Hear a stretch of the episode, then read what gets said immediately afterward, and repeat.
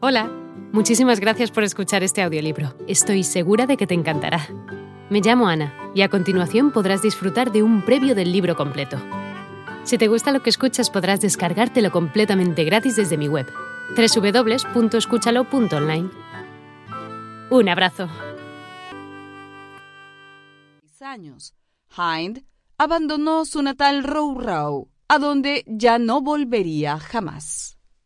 Después de permanecer dos años en Heiburg, en la casa de Frank, donde aprendió a leer, escribir, cantar y tocar casi todos los instrumentos de viento y cuerda, fue contratado como niño cantor por Carl George Reuter, célebre compositor de música religiosa y maestro de capilla de la Catedral de San Esteban de Viena.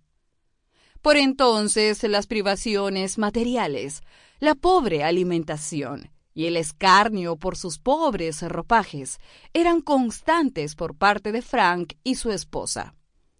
Y Franz, para paliar en algo su situación, se esforzaba por participar en ceremonias ocasionales, en las cuales se recompensaba a los pequeños cantores.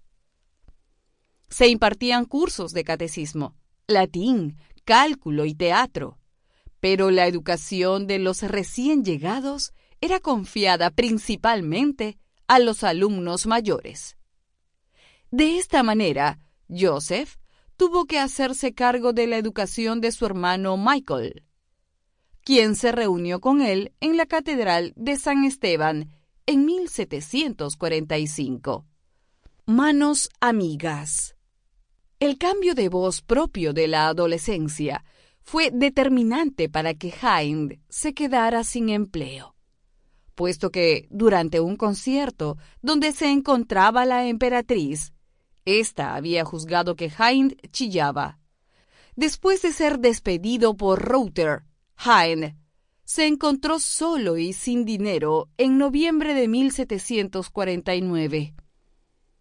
Joseph tuvo la buena fortuna de recibir la ayuda del tenor Johann Spangler, quien le brindó hospitalidad y un lugar donde quedarse, una guardilla de la familia.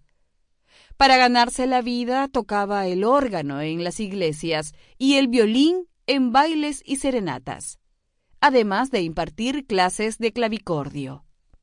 Con el peculio que obtuvo, prestado gracias a un tendero amigo suyo, alquiló un desván que le servía de pequeño departamento, donde, pese al frío, la mala iluminación y la lluvia que se filtraba, el joven se sentía más a gusto que en sus hogares previos, dueño de sí mismo.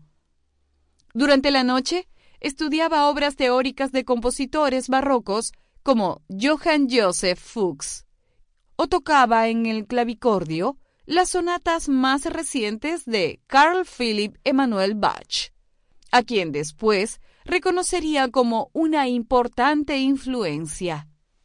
En el tercer piso del edificio donde se ubicaba el desván vivía Pietro Matestasio, célebre poeta de la corte imperial, quien trabó amistad con Hind, simpatizaba con éste y admiraba su tenacidad para la música deseaba ayudar al talentoso joven de escasos recursos y no tardó en recomendarlo para el puesto de sirviente al cantante y compositor italiano Nicola Porpora, con quien Haydn hizo desde 1753 hasta 1755 grandes progresos en canto, composición e italiano mientras se encargaba de rizar las pelucas y planchar las levitas de su amo. Con quien Hind hizo desde 1753 hasta 1757 grandes progresos en canto, composición e italiano, mientras se encargaba de rizar las pelucas y planchar las levitas de su amo. Primeras obras.